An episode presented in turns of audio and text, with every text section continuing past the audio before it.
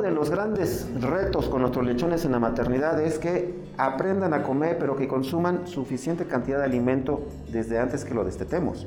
Porque lo, lo que hemos medido durante varios años es que esos lechones, aunque les ofrezcamos alimento durante su estancia en la maternidad, los consumos son muy bajos. Y desafortunadamente con esos consumos ni aprende a comer y mucho menos desarrolla o madura su tracto digestivo. ¿De acuerdo?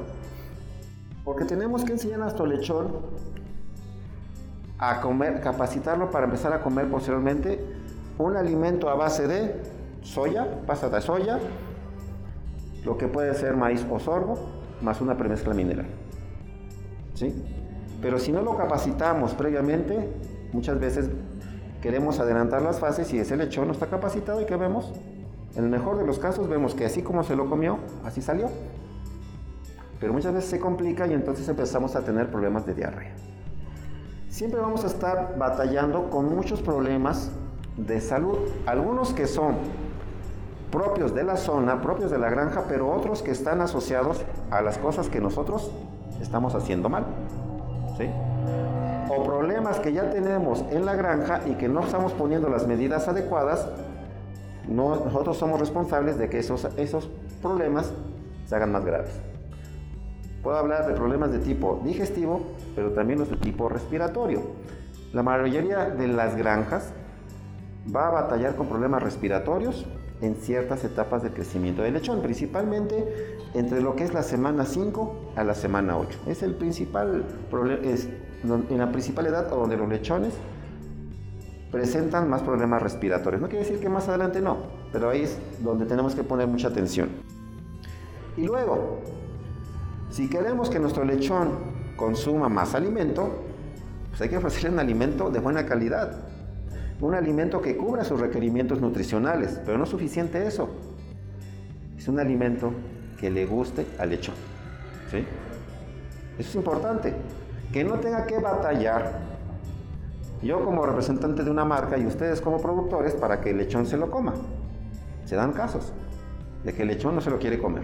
Ya está en, horas para que para. Esta es una jaula, pero podemos tener en un corral, dependiendo de la instalación que tengamos. Aquí lo importante es la limpieza, porque desde ahí empezamos. El lechón, cuando nace, de forma natural va a empezar a adquirir bacterias cuando está en el canal del parto. Cuando pasa por la vagina de las cerdas empieza a contaminar. Cuando toca el piso de la jaula se sigue consumiendo bacterias. Y si a eso yo le sumo que si es una jaula que no está bien limpia, la ingesta que va a tener de bacterias va a ser mayor y entonces podemos tener un problema severo de diarrea. En condiciones normales ese lechón ¿sí? Va a ingerir bacterias en el canal del parto, va a ingerir bacterias cuando va a estar tomando calostro, pero eso es normal, ¿sí? El lechón necesita empezarse a formar toda una este, familia o, un grupo de bacterias que van a estar viviendo en su organismo, en su tracto digestivo, porque esas también les van a ayudar a defenderse de otras bacterias más agresivas. ¿sí? Siempre nos han dicho, calostro es muy importante, porque es la primera fuente de defensas para el lechón, de anticuerpos. En esa etapa temprana del lechón puede absorber esos anticuerpos a través del intestino y van a pasar a sangre. Esa es una de las eh, principales características, pero hay dos más. Energía. El lechón nace con muy poca energía. Si yo no le doy energía después de que, inmediatamente después de que haya nacido, ese lechón ya no va a tener suficiente fuerza para estar mamando. Yo necesito que ese lechón tenga suficiente energía para que consuma por lo menos entre 180 o 200 mililitros o gramos de calostro. Si no tiene energía, no lo va a poder consumir. Y entonces, o se muere de frío, o se muere de hambre, o se muere de diarrea. Falta una más. Ninguna es más importante que otra.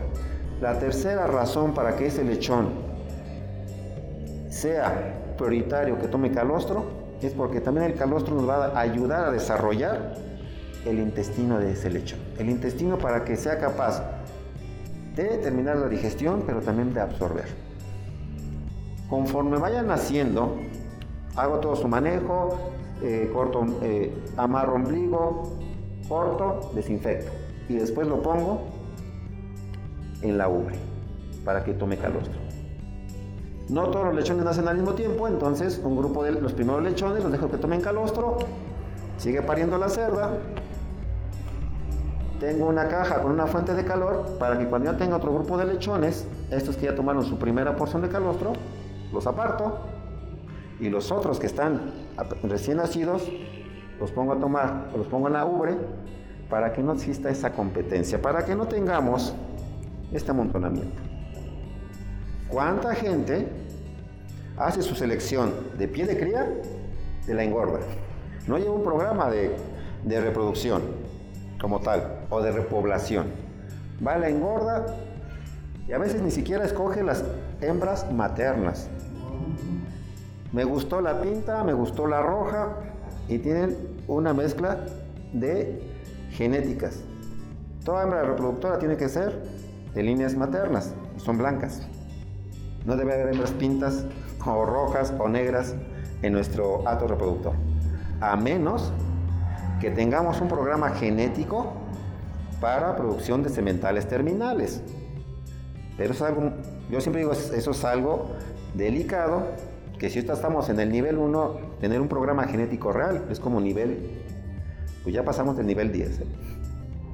Es algo muy delicado, tenemos que ser muy eh, minuciosos con el manejo de la información. Nos topamos al día de hoy con granjas que no hicieron esa selección y entonces por eso es que estamos batallando con el número de tetas funcionales. ¿sí? Y con el espacio para que los lechones puedan consumir no solamente calostro, sino que toda su vida, este, durante su vida en la maternidad, leche adelante. Tenemos un lechón que está capacitado ya para consumir y digerir leche materna.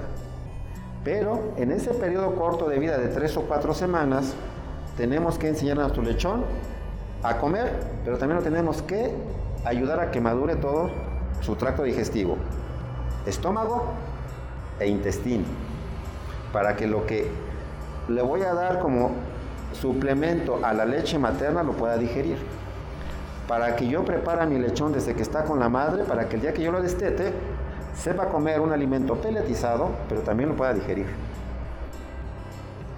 Yo necesito que mi lechón que cuando está recién nacido, que está siendo alimentado con leche materna y que está capacitado su estómago y su intestino para digerir leche, necesito estimularlo para que empiece a digerir ahora un alimento peletizado. ¿Qué alimento, qué fase de alimento le voy a dar a mi lechón cuando está bajo la madre? Hay que darle fase cero. Y ahorita más adelante a decir por qué cero. ¿Por qué tenemos que respetar las fases de alimento. Es cero. Ni uno ni dos. Cero. Aunque haya empresas que digan, no, yo le doy uno. Ah, yo le doy dos. Ah, no, yo le doy alimento de la puerca. Es en serio. Cuando yo lo vi, dije, ah, me quedé sorprendido por el tamaño de empresa que hacía ese tipo de manejo. Hay que darle fase cero. ¿De acuerdo? Porque ese fase cero también nos va a ayudar a estimular estómago, intestino y el páncreas del lechón para que produzca lo necesario para digerirlo. ¿sí? Si yo no estimulo adecuadamente el lechón y de forma temprana, voy a forzar ese páncreas, intestino y estómago y entonces no hay digestión adecuada del alimento y vemos esas famosas diarreas mecánicas para que para mucha gente es normal. No es normal que, estemos viendo el alimento que nos ha digerido. ¿eh? Para mí es dinero ver eso. Pues necesito que ese lechón paulatinamente, solamente estar preparado para digerir, en este caso, leche materna, lo prepare para digerir alimento. Y lo debo destetar. Entonces, sabiendo comer, pero también con la capacidad de digerir. Tenemos un saco de alimento de 25 kilos, se nos terminó, por poner un ejemplo. Lo divido entre el número de lechones y, me da que cada lechón le tocaron 100 gramos de alimento. Pero como estamos midiendo los consumos reales y el desperdicio, nos damos cuenta que sí, a cada lechón le tocaban 100 gramos, pero cada lechón en realidad consumió entre 40 y 50 gramos desde que yo le empecé a ofrecer alimento hasta que lo desteté. Esa es la realidad. Y con esa cantidad de alimento no es suficiente para que el lechón aprenda a comer y mucho menos para que su, tracto digestivo madure. Por eso es que estamos viendo esos, problemas en los lechones destetados. Lo que se ha encontrado es que una cerda en su pico de producción de leche, que va por ahí, del, puede ser desde el día 18, día 19 hasta el día 22, puede producir entre 11 y 13 litros de leche. Ese es el pico. ¿Qué quiere decir? Que previo a esto produjo menos, que posterior a, a esos días de lactancia va a ir en decadencia la producción de leche. Por muy buena productora de leche que sea nuestra cerda, no va a cubrir las necesidades de nuestro lechón.